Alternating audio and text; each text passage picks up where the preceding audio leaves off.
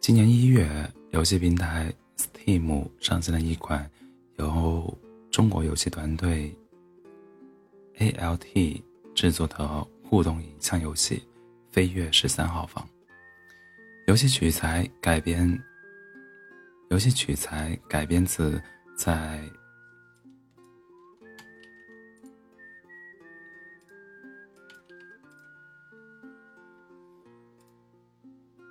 戏取材改编自在临沂网戒中心、豫章书院等青少年行为矫正机构里发生过的真实事件，一经上线，在社交平台、游戏网站引起热议。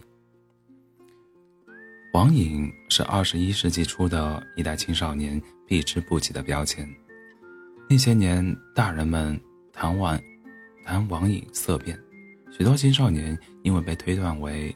网瘾少年，而被至亲送进网戒中心改造。如今那一代年轻人已经长大成人，他们中的一些人制作了一款游戏，来讲述当年那场网瘾疫病的另一面，是未曾被家长及时认知的校园暴力、抑郁和亲子沟通不畅等问题。网瘾只是表征。一些将孩子送去戒网的家长，实则错失了解决根本问题的机会。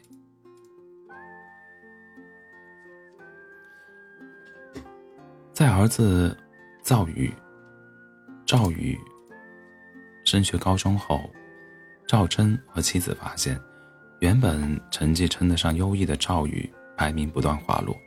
最严重的一次，赵宇在考试中直接落到了年级倒数第一名。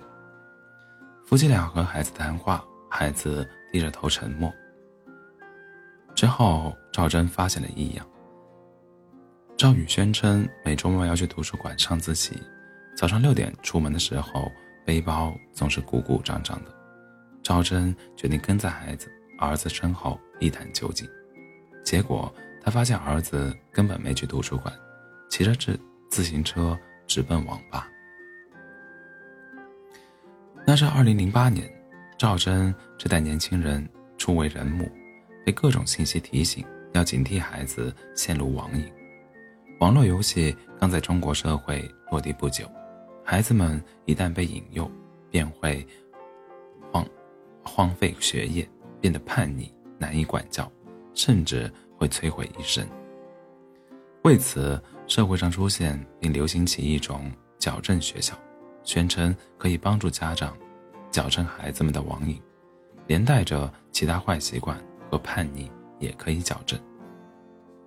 事后，人们已经很难分清，是切实存在的网瘾催动矫正学校繁茂生长、生存，亦或是矫正学校漫天宣传渲染了漫天宣传渲染，引发了全社会的网瘾焦虑。导致许多孩子被误判为网瘾少年、坏孩子。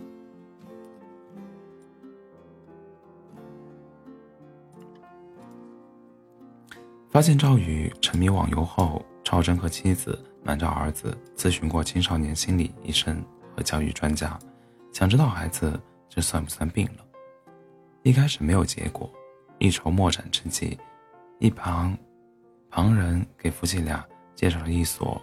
位于湖南的行走学校，一所以拉练为主的行为矫正中心。准确来说，就是这么一所教学机构。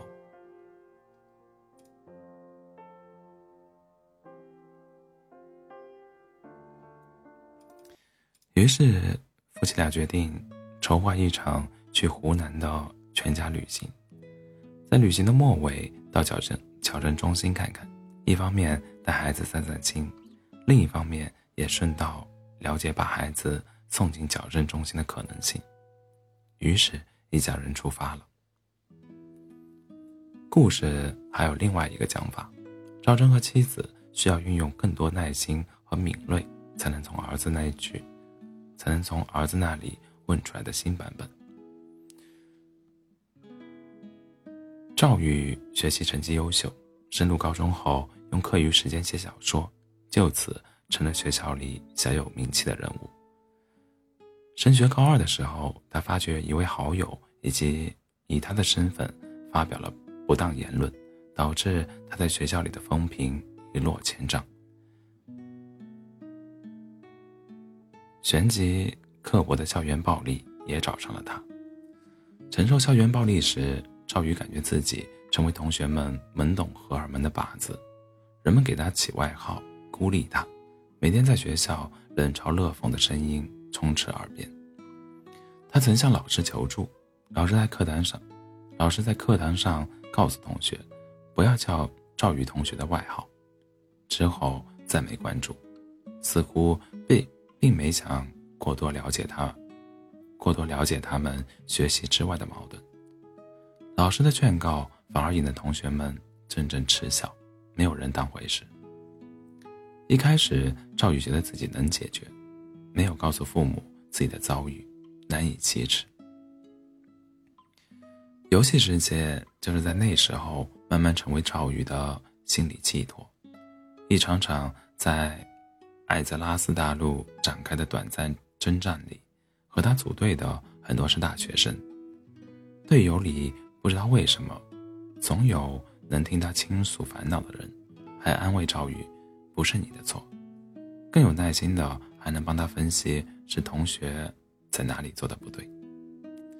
那些萍水相逢的队友，给了赵宇在现实世界已经失去的支持、鼓励和甚至友情。于是每周六每周六早晨，他在背包里用保鲜膜包上另外一件外套，随后去网吧。到中午十二点出来，换上新外套的原因是网吧里都是烟味。他往往还会吃个午饭，散散身上残余的味道，再回家。安慰，驱散被烟味萦绕的被烟味萦绕的烦躁，这样的日子。有所慰藉，直到被父亲抓住了他偷偷留恋网吧的此时。二零零八年年初寒假，父母决定带赵宇去湖南旅游。旅程最后一天，父母带赵宇去了当地小有名气的行为矫矫正学校。负责负责介绍的男青年穿着体面的西装，给父母介绍学校，应对母亲的疑问。操场，操场，学生们穿着迷彩服，有序的跑操。男青年把他们带到接待室，这里堆满了学校的获奖证书、奖牌和家长送的锦旗，以暗示家长学校的矫正真实有效。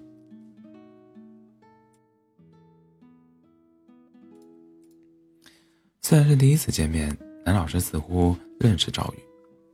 听说你之前学习挺好的。为什么现在成绩这么差了？我就是不想去学校。赵宇低着头，听罢，老师转过身和母亲说：“现在很多年轻人都是这样，毕竟这些娱乐比学习有意思，学习很苦，需要坚强的意志。网络游戏给人的刺激是血腥又暴力的，孩子肯定会受影响。”他继续对着赵宇母亲说着一些。笃定的观点，这一代孩子都缺乏锻炼，意志力薄弱，而体育是最坚定意志力的。赵宇沉默地跟着父母参观，路上看到学校里的同龄人脸上没有笑容，死气沉沉。这个词冒了出来，他突然和一个男孩对视，对方眼里的冷漠和空洞让他害怕。他暗自决定，如果真的被送进来，就自杀。了结自己，再考虑考虑。母亲最后决定回到酒店。赵宇心里慌张。父母问他要不要来这所学校，赵宇沉默。父母说，如果回家之后不玩游戏，认真补补习课业，就不用来这所学校了。带着怀疑，带着怀疑与不安，赵宇同意了这个提议。被送进矫正，被送进矫正中心的恐惧压制了校园暴力的抑郁。赵宇停止网游，压抑着抑郁、恐惧和孤独，上完了高中的学业。恐惧弥漫了很久，在回家后很长一段时间里，赵宇都担心父母会不会突然决定送自己回行走学校。上了大学后，他也一直记得当时与那个男孩对视的眼神。这个故事赵宇没有对人说过，直到三十岁的时候，他重新想起了这个眼神。那是二零二零年年初，赵宇在一家游戏公司担任叙事策划，团队决定制作一款叙事类互动影像游戏。备选清单里，赵宇看到了一款名叫《迪巴庄秘闻》，主题是逃出网瘾戒除中心的剧情游戏。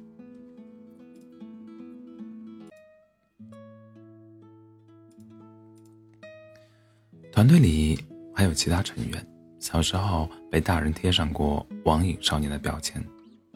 很快，他们通过小组讨论，意识到这是一段被集体轻视的记忆。当年藏在网瘾背后的有抑郁、愤懑和恐惧，最终都因恐、都因惧怕被认为是坏孩子而压抑。如今长大成人，或许他们可以用游戏。细致的讲述故事的另一个版本，更为清晰的版本。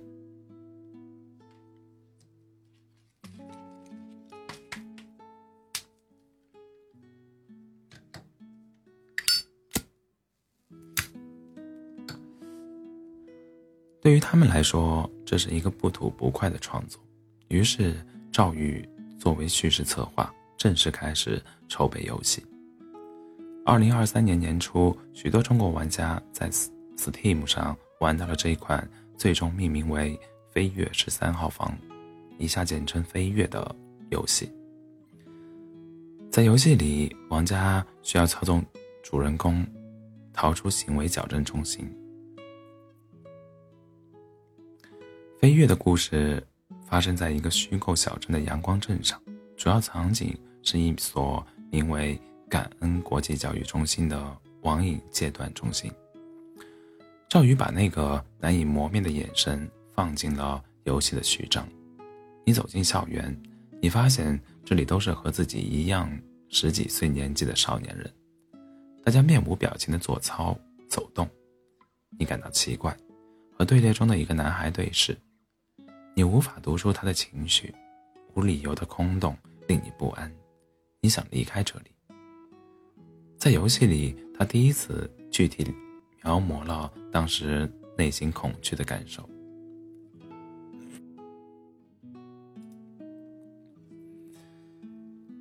二十年前，是网瘾叙事流行的年代，网瘾被认为是一种精神疾病，一众网瘾戒断中心、行为矫正学校如雨后春笋般出现。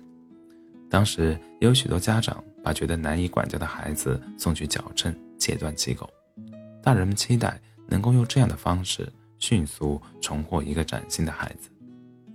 但其实，由于缺乏达成共犯、达成广泛共识的判判定标准，网瘾在养成规范判定之前，沦为了大人们解释青春期亲子矛盾的万能钥匙。那时候被送进戒网机构的孩子很难讲述卫生网络世界背后他们的苦衷和理由。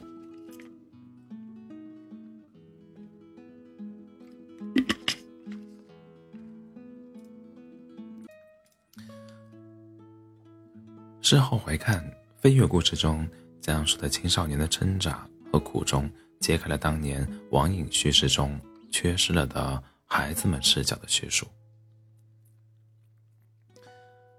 二零二一年夏天，飞跃制作团队经过一年多收集资料、撰写剧本的过程，进入了拍摄影片的阶段。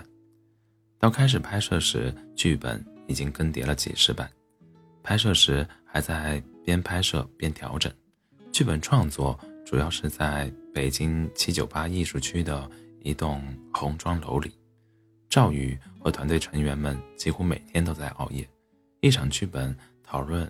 一场剧本讨论往往要持续十数个小时。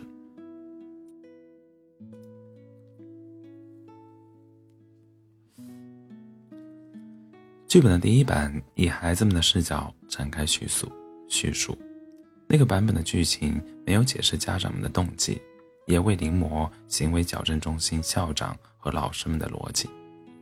制作团队很快发现剧本缺陷明显，更像是一种情绪化的抱怨。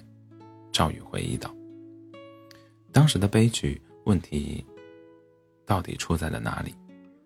团队成员们的成长背景各有不同，有人的成长经有人的成长经历顺风顺水，没有和父母老师没有和父母老师的隔阂。他们看完这一版剧本。”一版剧本提出疑问，于是飞跃的制作制作团队开始试着从家长的角度设想，是不是有客观的家庭变故；从行为行为矫正机构的角度设想，是不是有一条完整的产业链。这些都是从前被标签化的孩子从未曾思考过的问题。在还原当年。孩童经历和感受上，制作团队进行了更为深入和广阔的思考，找到对游戏进行细致雕琢的更多的思路。制作《飞跃》剧本前期，团队成员通过人物档案的方式，补齐了被家长们被家长们忽视的网瘾少年与叛逆少年的前传。主人公张扬，主人公张扬。生活在一个单亲家庭，和父亲的最后一次见面是在他十二岁生日那天。母亲忙于工作，平日里鲜少照顾他，导致他沉迷于在网络游戏里寻找快感。主角团之一的奇淼，则是因为在学校里保护其他女孩和别人打架被开除，父亲直接送他进了行为矫正中心。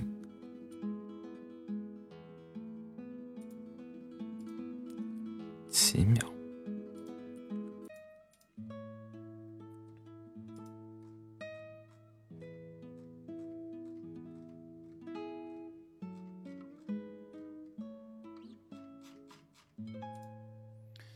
大人们判定孩子需要矫正的背后，有孩子们没有机会倾诉的苦衷。游戏里人物档案的设置，就是为了弥补当年孩子们无法说出自己因何。变得难以和家长沟通的遗憾。网瘾戒断学校，网瘾戒断学校盛行的年代，杨永信和他所在的临沂网戒中心一度成为部分家长、部分家长心中的神话。赵宇记得，他看纪录片《战网魔》时，家长认为网瘾学校成功把坏孩子改造成好孩子，带着孩子跪在地上相拥痛哭。飞跃制作团队设计校长杨永恩时，便以杨永信为原型进行改变，尝试在游戏中解构掉当年迷信网瘾治疗的家长们看杨永信时那层虚拟的神话。研究过杨永信的资料，二零二一年。他们还拜访了当年央视新闻调查节目去临沂网戒中心拍摄的编导，那一趟赵宇和同事得到了一些重要的线索。那位编导提示，在他的理解中，杨永杨永信有一种对自己所作所为有信念感的商人气质。这位前编导还告诉这些年轻人。当年采访的时候，他和同事们发现，网戒中心坐落的地方会形成一个产产链产业链，全国各地的家长送孩子过来，衣食住行都能转化为商机。当年杨永信一度遭遇质疑，网戒中心门口来了一些学生家长，当地居民组成的监察小组，如果有媒体要攻击网戒中心，他们便会以。维护学校治安的名义出面拦截。那一趟回来之后，编导描述的商人气质、地方生态，经过提议和临摹，在游戏中重现。感恩国际教育中心所在的阳光镇，小商贩、导游都是学校的眼线。主人公在中途有顺利逃出学校的支线，但依旧会因为证明的告密而被抓回学校。在游戏的设定中，他们心照不宣地维护着游戏的利益，维护着学校的利益，如同维护自己的利益。在飞跃的游戏剧情剧情中，主人公张扬作为学校监监察时，被迫搜证举报同学。赵宇印象里，在游戏中保留这段剧情是团队做过最艰难的一个决策。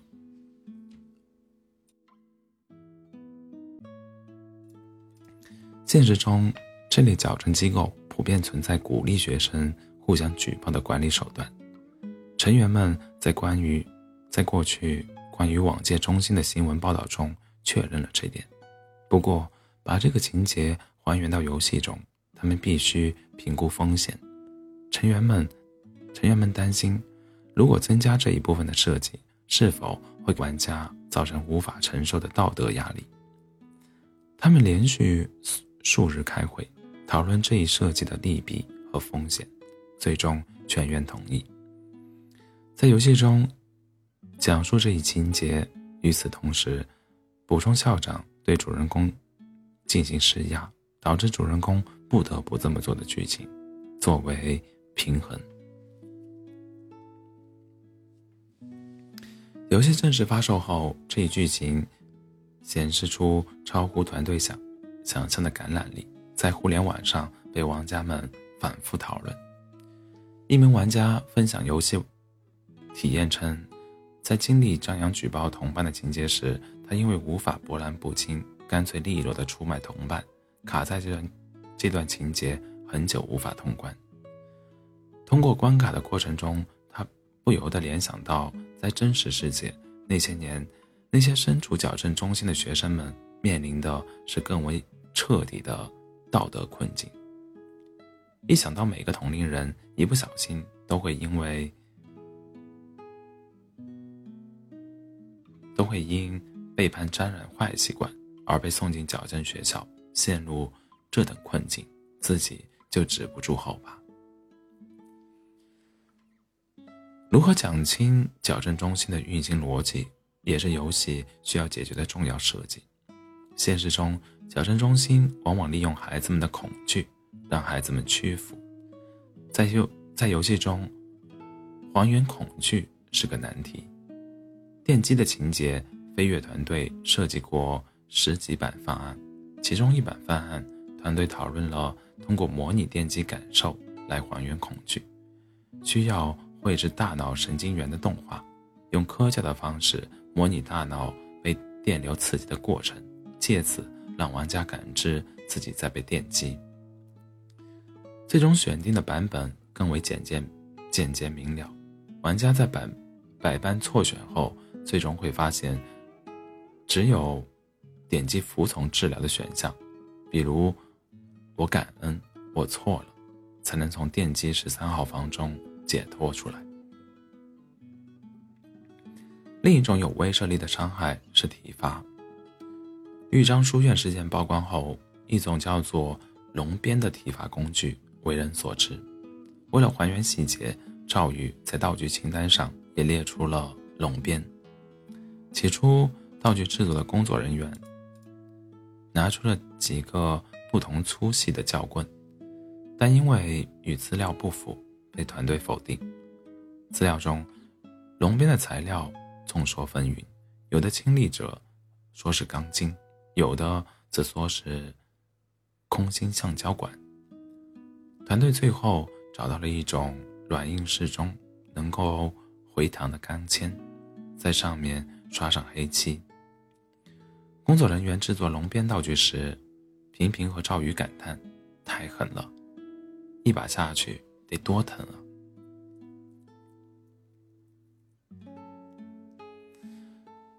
用互动影像游戏来重新讲述一段往事，代入感是最是重要一环。跟着飞跃制作制作团队的叙事进行游戏时，玩家会在关键点。关键情节点，替张扬做出不同选择，玩家们很容易发现，哪怕自己是游戏主人公，也很难控制剧情走向。在游戏尚不结束时，玩家可以用主角团伙伴的线索交换自由，让主人公张扬以优秀毕业生身份离开学校。这是上部设置的设置的可达成结局之一。在这个结局通关后，会展开一段剧情。画面里，张扬身披红绸带，站在学生面前演讲。忽然，一位曾经帮助过他的女孩从楼顶坠落，结束了生命。张扬受到了刺激，回家之后每天神经紧绷，在枕头底下藏着一把刀。这时候，王家已经不能做。不能做选择，左右结局，只能重新返回故事线。我们希望王家在玩的过程中是感同身受的，能够感受到他们当时的委屈与恐惧。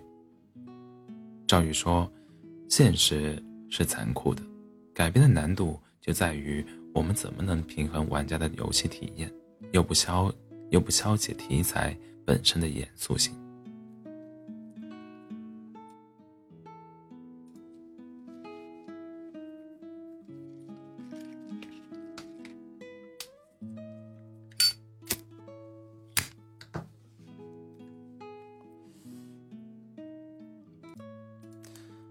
在网瘾趋势流行的年代，接受了网瘾毒害说法的家长们，把网络网游当作洪洪水猛兽，相信游戏会让孩子上瘾，变得麻木叛逆，成为教育失败的产物。当年，当年那被网瘾凝视的一代长大后，他们用游戏讲出了那段往事，更为庞杂的感受。有趣的是。一些迹象提示着，好的游戏不仅不会让人变得麻木冷漠，反而能激起人人的共情和良善。设计团队给飞跃设置的玩家交流区取名为“世界留言留言本”。游戏通关后，许多玩家在这里留下了感受，其中最常出现的是一种相似的感慨：游戏走向坏结局，点击。进行重新选择的时候，玩家经常感慨：“幸好这是在游戏里，还可以重新选择。”相伴而生的是一种后怕的感觉。游戏可以重来，人生只有一次机会。那些被送进网瘾戒断机构的孩子经历的一切，不可能跟在游戏里一样，跳回悲剧发生之前重新选择。游戏上线之后，在留言区聚集了一批曾被送去行为矫正中心的网瘾少年、叛逆少年。今年二十四岁的孟远是其中一个。孟远初中时曾因学习成绩差，被家长送进行为矫正学校。十九岁成功逃脱，并在学校中结识了他现在的妻子。他鲜少和别人提起这段经历和感受。包括父母，说了他们也不信。孟远笑了一声，没准儿以为是我想逃避责任而编造的故事。通关之后，孟远在玩家交流区的世界留言本上留言，他发了长长的一篇文字，写下了自己在行为矫正学校的故事，说出了在当时从未完整过的话，完整说过的话。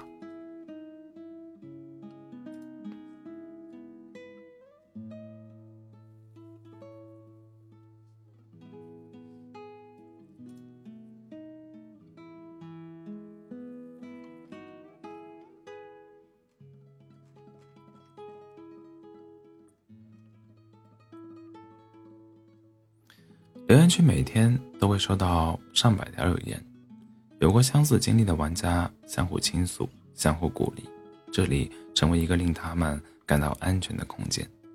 赵宇每天会用固定的时间审核这些留言。一天，看到他看到了一则来自新疆的留言，这位玩家说自己也被送到了行为矫正学校。送到过行为矫矫正学校，他不能原谅，他不能原谅这件事对他造成的伤害，于是，在考大学时选择了最边疆的城市，再也不想回家了。还有很多孩子，虽然现在长大了，但那些隐秘的伤痛还存在。赵宇说：“动念在游戏里讲述这些故事时，他没有设想过这个游戏。”会触发如此多的留言和讲述讲述。参演游戏剧情的年轻演员们也被触动。作为《飞跃》的制作人，曾竹子随制作组制作组在海南儋州取景拍摄了四十五天。一天凌晨，制作组拍摄结束后，一位零零后演员找到他哭诉，当天拍摄的剧情。让演员联想到了自己的家庭。他跟曾竹子哭诉，成长中父母很少顾及他的感受，吝啬称赞，有时还会直言直言贬低。他不明白为什么最亲近的人反而会伤害自己。曾竹子倾听着，一时找不到合适的语言开导，他把演员。带去了小野夜宵摊，点了一小桌烤章鱼、烤生蚝。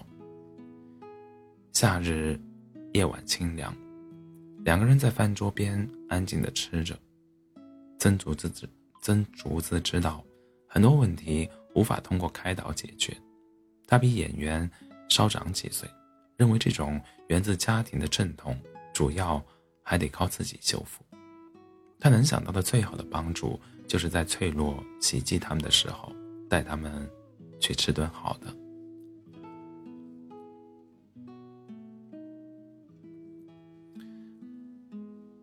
今年二月初，《飞跃》上线了完整版，梦远在第一周通关。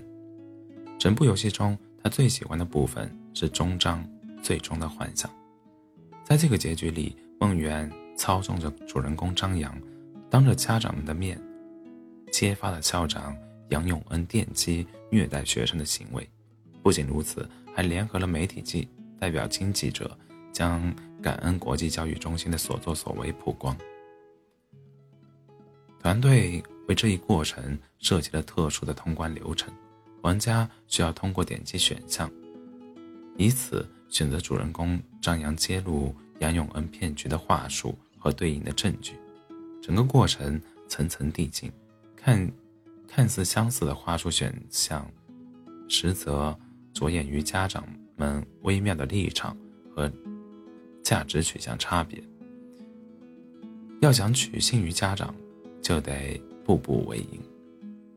实际游戏过程中，大部分玩家都需要数次尝试，才能在这些选项中找到正确组合路径，从无数次失败结局。走进成功揭发的结局。温远通关的那个晚上，看着电脑画面显示感恩国际教育中心被关停，媒体报道称事件正在办理。张扬跟着妈妈回了家。孟远回忆起自己从行为矫正中心逃跑，在秦岭山间度过了三天三夜的寒冷，感到一种略带略带苦涩的安慰。我们作为能够逃出来的人，其实已经非常幸运了。那个时候根本不敢想象，还能通过一些手段将他们的真面目公之于众。他的声音发懵，停顿了一会儿，停顿了一会儿，又感慨：“我觉得最终，最终的幻想这个名字起得非常好。”